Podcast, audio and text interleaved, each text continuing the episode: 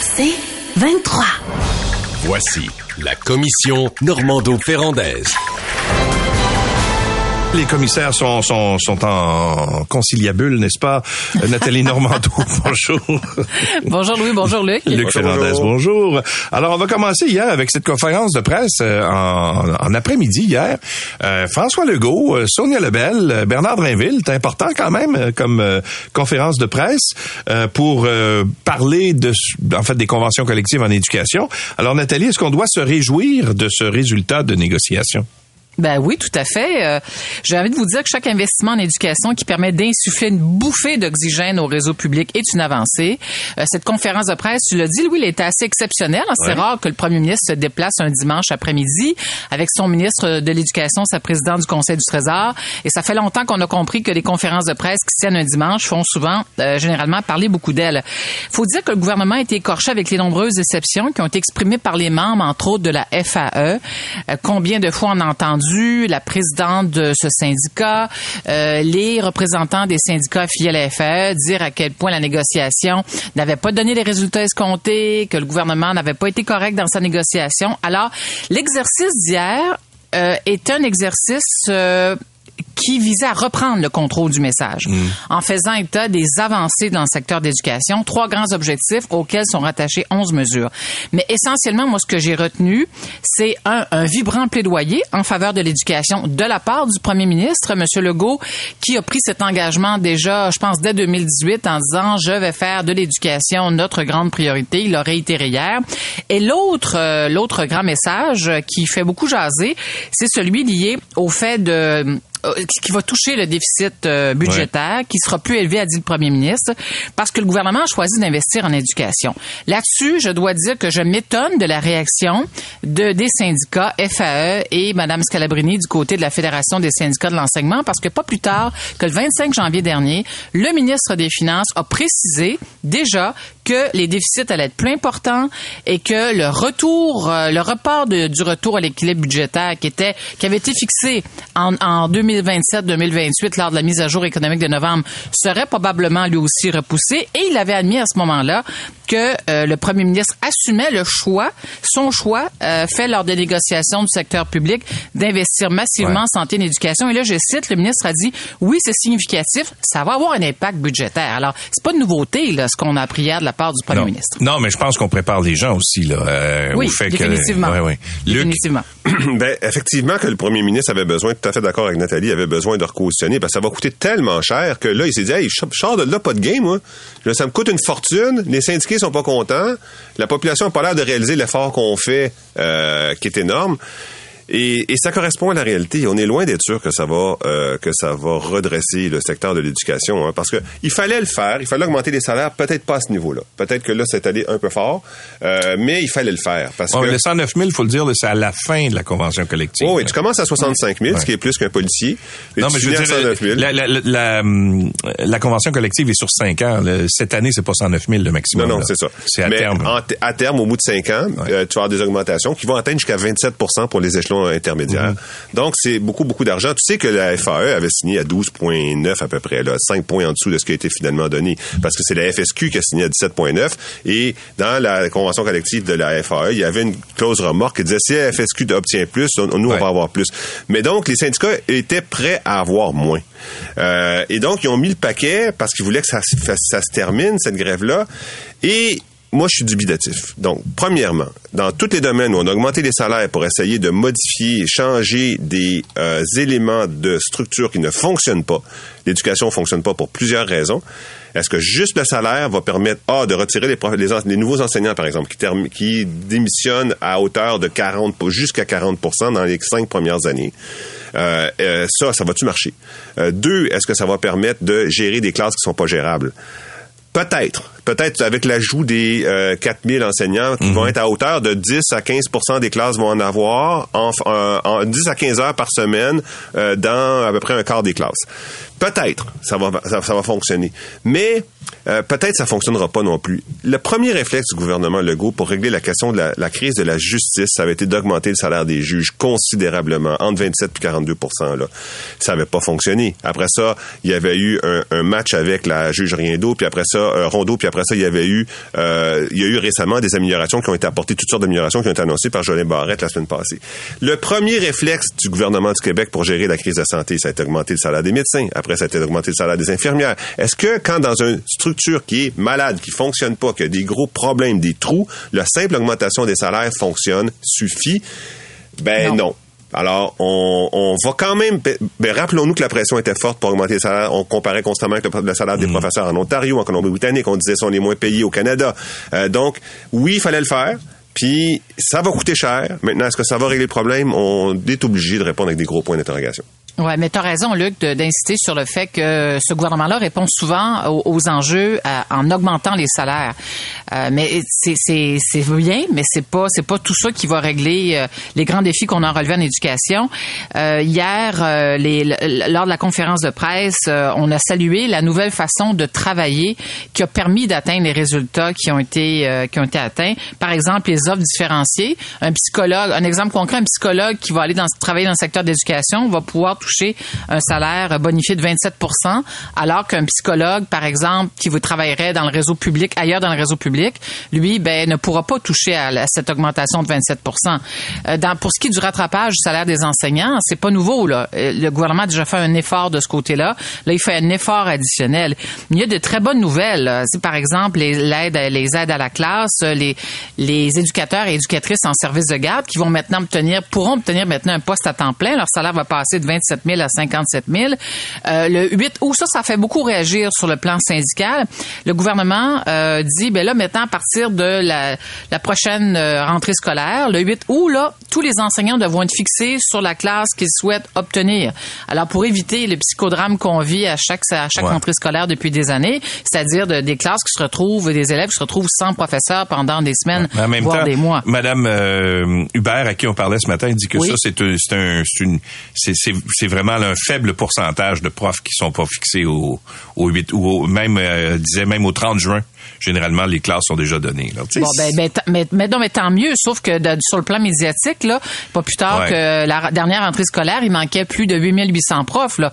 Alors, c'était plus qu'une anecdote. L'autre chose, que moi, j'ai encore des interrogations sur le mécanisme qui sera déployé pour euh, déterminer si une classe euh, a besoin, à, mettons avec des élèves en besoin particulier, de quelle façon le mécanisme va se déployer pour offrir une aide additionnelle à une enseignante ou un enseignant qui aurait besoin d'aide mm. pour faire face euh, à son à ses défis avec sa classe. Ça, on parle du mécanisme, on ne le décrit pas. Et ça, c'est un gros irritant pour les membres de la FAE. Ça serait intéressant éventuellement qu'on puisse en connaître davantage euh, là-dessus. C'est pour bien mettre la table et pour savoir où est-ce qu'on s'en va. Faut comprendre qu'avec les augmentations de salaire qu'ils ont données, ils ne pourront plus rien faire pendant cinq ans. Mm. Tout ce qu'on est en train de dire en termes d'amélioration qui serait nécessaire, là, ça ne se fera pas. Faut pas penser que l'argent pousse des arbres. C'est comme là, ils ont mis toutes leurs billes dans le, dans le même panier. Là. Puis là, il y aura, ça va être gelé. Dans les défauts qui ont été euh, décrits en éducation, là, en règle générale, euh, on les connaît tous parce qu'on en entend parler trois fois par jour dans les journaux. Il y a, là, en gros, il y a un échec permanent qui serait lié à l'écrémage. Les bons étudiants s'en vont dans les écoles privées, les deux, et dans les écoles spécialisées, puis les, dans les écoles standards, il reste des étudiants qui n'ont pas d'émulation. On a parlé de, de, des bâtiments. Malgré les investissements massifs de la CAC, il faut filcer la CAC là-dessus. Le, le, les bâtiments seraient pas à hauteur et surtout la propreté des bâtiments parce qu'il manque de concierges, parce que c'est très difficile de l'immobiliser à la tâche, etc. Des équipements usés. Euh, il y a un désengagement des enseignants. Un taux d'absentéisme qui représente 10 000 postes à temps plein par année. 10 000. Un, taux d'absentéisme qui ferait couler n'importe quelle entreprise à travers le monde, le plouf dans le fond de l'eau.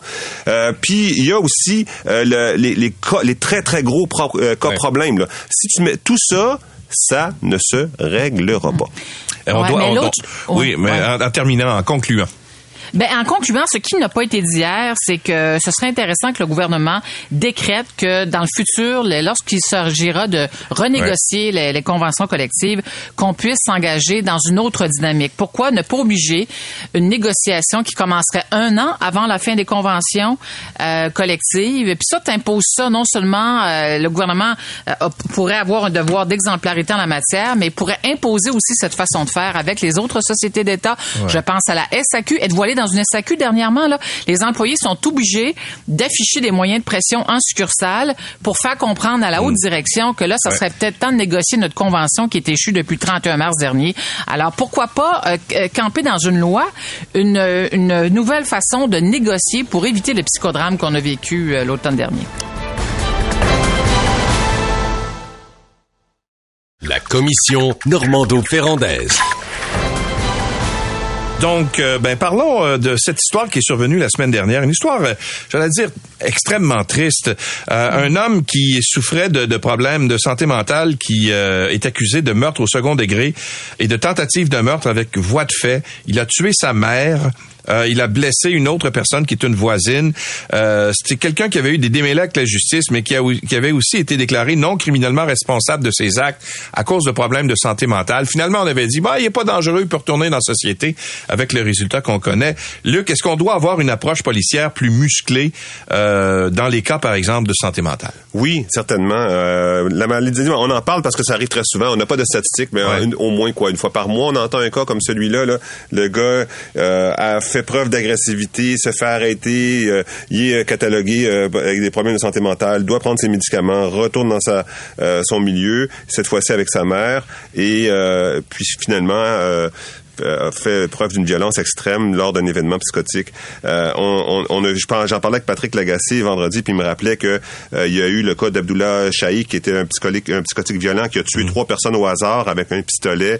Euh, il y a Simon Coupal, euh, ça c'était grave, c'était au métro Beaubien. Le gars, il a, il a soigné un coup de batte dans le dos d'une personne, mais il a glissé au moment de l'atteindre. Mais s'il avait pas glissé, il lui aurait arraché la tête. Là. Et c'était parfaitement gratuit. Le gars, il été retrouvé dix jours plus tard dans la rue, à peu près au même endroit. Tu sais. On le ramène à l'intérieur, ouais, euh, ben, il fait preuve, il y a eu des accusations, et on juge l'accusation juste au titre de l'accusation. On fait pas le lien entre son accusation et la santé mentale. On dit, ouais, ok, finalement, ça, ça vaut, ça vaut tant de jours, mais euh, ok, problème de santé mentale, des médicaments, il n'y a pas que ces médicaments, dorénavant, il va les prendre, il retourne dans la rue. Donc, euh, ça arrive souvent, le, gars qui avait tué sa mère à Longueuil, euh, il y avait un autre qui avait tué à Rosemont, euh, trois personnes, ses parents, puis une personne de la famille. Donc, le- on n'a pas les statistiques. Euh, mais on sait que c'est grave, on sait que ça arrive souvent, puis le nombre augmenterait significativement si on classait dans cette catégorie une partie des meurtres de femmes et d'enfants. Parce que quand c'est des meurtres, euh, meurtres de femmes et d'enfants, on dit souvent féminicide, euh, problème de violence conjugale. Ce sont aussi souvent des problèmes de santé mentale. Donc les deux, le- le che- il y a un chevauchement entre les deux catégories là qui, qui est assez gris. Il y a une zone grise. Euh, c'est pas tous les, les meurtres de violence conjugale qui sont des meurtres de santé mentale, mais il y en a quelques-uns.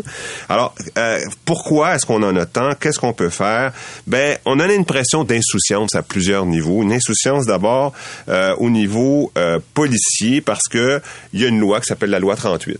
Puis la loi dit euh, tant que le médecin a pas téléphoné à la police pour dire que ce problème, cette personne-là a des problèmes graves, puis c'est dangereux, puis il faut le, il faut le Ouais. mettre à l'ombre, il y a rien qui se passe. Si les parents font voir la police puis ils disent euh, j'ai peur, ils cassent des meubles, euh, ça va de moins en moins bien, ils ne peuvent pas l'arrêter. Ça, c'est la loi qu'on- dont on s'est donné il y a 25 ans. Elle est à, à l'étude, cette loi-là, mais il est évidemment que ça crée un énorme problème. Ah, mais on veut pas stigmatiser quelqu'un qui aurait des comportements violents, sais, qui swing des bras dans les airs puis qui pogne le visage de quelqu'un dans un état de crise qui a pas voulu, ça arrive. Tu sais, tu vois quelqu'un de désorganisé, bouge dans tous les sens, donnerait un coup de poing à quelqu'un. On veut pas que cette personne-là, la police tombe dessus euh, puis le rentre en dedans en se disant, hey, écoute, euh, c'est grave, puis il y a un flag, puis on a vu dans son dossier qu'il y avait un problème de santé mentale. Alors, pour ça, on a fait deux choses. On ne peut pas les enfermer euh, ou les mettre euh, sous sécurité euh, euh, tant qu'il n'y a pas un médecin qui s'est prononcé. L'autre chose, euh, c'est qu'il y a eu une confidentialité entre les euh, dossiers santé et les dossiers de, san- de- de justice, euh, euh, si bien que le policier qui arrête cette personne-là ne sait pas au moment de l'arrestation qu'il y a des problèmes de santé mentale. Ouais. Alors, Nathalie. Ben, qu'en j'ai envie de vous dire, on paie encore le prix de la désince, là, la désinstitutionnalisation. Et depuis qu'on a fermé de nombreuses portes de, de centres qui hébergeaient euh, tous ceux et celles qui sont aux prises avec des problèmes de santé mentale lourds, on a développé une espèce de culture du désengagement à l'endroit de toutes ces personnes qui souffrent. Puis c'est extrêmement alarmant.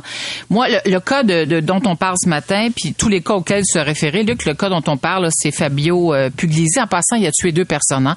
Sa mère, une voisine, puis en a blessé une autre. Euh, mais en lumière, en fait, une tendance lourde. Et je pense une tendance qui force le système de justice, le système carcéral et tout le réseau de la santé des services sociaux à réfléchir sur la façon dont on peut en amont prévenir euh, ce qui s'est passé. Tu disais, Luc, qu'il n'y a pas de statistiques. Je lisais un article de Pascal Robida, journaliste à Radio-Canada, en 2000, entre janvier et mars 2023 à Montréal. Tous les homicides qui ont été commis, il y en a eu cinq, tous ces homicides étaient liés à un cas de santé mentale euh, lourd grave. Et puis, euh, je vais donner un autre exemple là, qui illustre à quel point parfois le système euh, connaît des ratés. Le, celui de le, le jeune euh, Emmanuel Gendron Tardif, 28 ans. Lui, il a fait une psychose, il a poignardé sa mère de 21, de 61 ans dans son logement. Ça s'est passé sur la rue Folum à Montréal. Quelques mois avant le drame, bon, il a manifesté des problèmes, euh, des, des problèmes psychologiques, puisqu'il n'y avait aucun antécédent santé mentale, il n'y avait aucun diagnostic d'un professionnel de la santé. Ben, il s'est il s'est retrouvé dans la nature, il a commis l'irréparable. L'autre chose, oh, souvent les familles sont confrontées à la difficulté d'accéder à des services en santé mentale, en psychiatrie, euh, en psychologie. Euh, L'autre chose, ajouter à ça le fait que souvent ces personnes-là ne veulent pas, ne prennent pas leurs médicaments. Puis la loi est constituée de façon telle que euh, tu peux pas arrêter ces gens-là parce qu'ils constituent une menace pour euh, pour les autres. En tout cas, on voit pas ça souvent. On voit pas ça souvent. Dans le cas de Fabio Puglisi, il a été parce qu'il y a eu des problèmes avec la justice avant aujourd'hui, 2011-2018. Puis dans les deux cas, il avait été reconnu non criminellement responsable. Là, il se pose deux questions pourquoi, quel suivi psychologique à ce moment-là, après ces deux sentences, on a fait auprès de cet homme, puis pourquoi Puglisi s'est retrouvé euh, dans la nature après, pas plus tard que la semaine dernière, il s'est retrouvé, il y a deux semaines en fait, il s'est retrouvé euh, à la cour pour une histoire de voie de en- dans un contexte conjugal. Donc, on se rend compte que le système de justice parfois libère ces personnes, Euh, parfois ça va être sous condition ou sans condition, mais ils sont laissés dans la nature. Mais moi, je suis pas très optimiste pour la suite des choses. Et c'est plutôt rare dans mon cas parce que je suis une personne qui voit le verre à moitié vide, à moitié plein, pardon, et pas à moitié vide, mais à moitié plein. Mais ce que je constate, c'est que un, nos prisons, nos centres de détention au Québec ne sont pas équipés pour recevoir des cas comme ceux-là. Euh, L'idéal, ça serait d'avoir euh, des in- l'Institut Pinel, là, puis Robert Giffard, ce qu'on a à Québec, là, ce qu'on appelait avant Robert Giffard. Il faudrait multiplier ce genre d'établissement par 10, par 5, en fait, au Québec, pour qu'on puisse soigner davantage euh, toutes ces personnes. Et, et- mais je ne crois pas que ça va arriver, parce que là, écoutez, combien de personnes sont en attente d'avoir un psychologue au Québec? 20 000? Puis là, on parle de personnes euh, qui ont des problèmes lourds de santé mentale, qui ont commis l'irréparable. Je trouve ça immensément triste, mais j'ai l'impression qu'on va parler encore de cette réalité, malheureusement. Ben, moi, j'en, j'en rajouterais, Nathalie, je suis tellement d'accord avec toi. Mais déjà, les, les prisons sont pleines et sont Ben oui. pleines de gens qui ont des problèmes de santé mentale aussi. Là. Il y a beaucoup de ces personnes-là, quand tu parles aux gardiens de prison, qui disent, voyons donc, qu'est-ce, que- qu'est-ce que tu veux que je fasse avec cette personne-là? Là? Pas violente au quotidien quand elle prend ses médicaments. Et là, euh, faudra qu'elle sorte. Euh, des petits crimes. Puis en plus, c'est des portes tournantes. Il n'y pas de rentrer, puis de ressortir, puis de rentrer, puis de ressortir. Ça, c'est la, la première chose. Puis deuxièmement, c'est la- l'approche de traitement qu'on a choisie en psychiatrie qui est la bonne, qui est celle des médicaments. Avant, on enfermait les gens, euh, on les mettait dans des chaises berçantes, puis ils fumaient, les uns en face des autres pendant euh, 25 ans. Euh, ça marchait pas. Tu sais. Maintenant, là, on a la désince a eu des immenses avantages, celui de permettre à, à ces gens-là de sortir, euh, puis d'avoir une vie plus riche, plus intéressante. Sauf que des fois, il y a des cracks, puis quand ils tombent dans le crack. Fait que pour ces raisons-là, Ouais. moi non plus, je la vois pas la solution. Alors voilà, donc euh, on n'a pas trouvé la solution, mais on Non, a mais- mais amené des mais oui, pistes je- de solutions. N- Non, mais il y en a pas. Puis tu sais, Luc parlait des centres de détention. Là, les agents correctionnels, quand euh, un prisonnier se désorganise parce qu'il a des problèmes importants de santé mentale, il y a deux solutions. Soit tu l'envoies dans la cellule capitonnée ou tu euh, tu l'attaches. euh, Tu sais, tu utilises la contention. Mais mais clairement, les agents correctionnels nous disent, ben voyons donc, nous on n'est pas pas en tout équipés. Puis l'envoyer à l'infirmerie, ça fait un temps, mais ça peut pas être ça la solution. Madame, messieurs, merci beaucoup. Merci. À demain. C'est 23.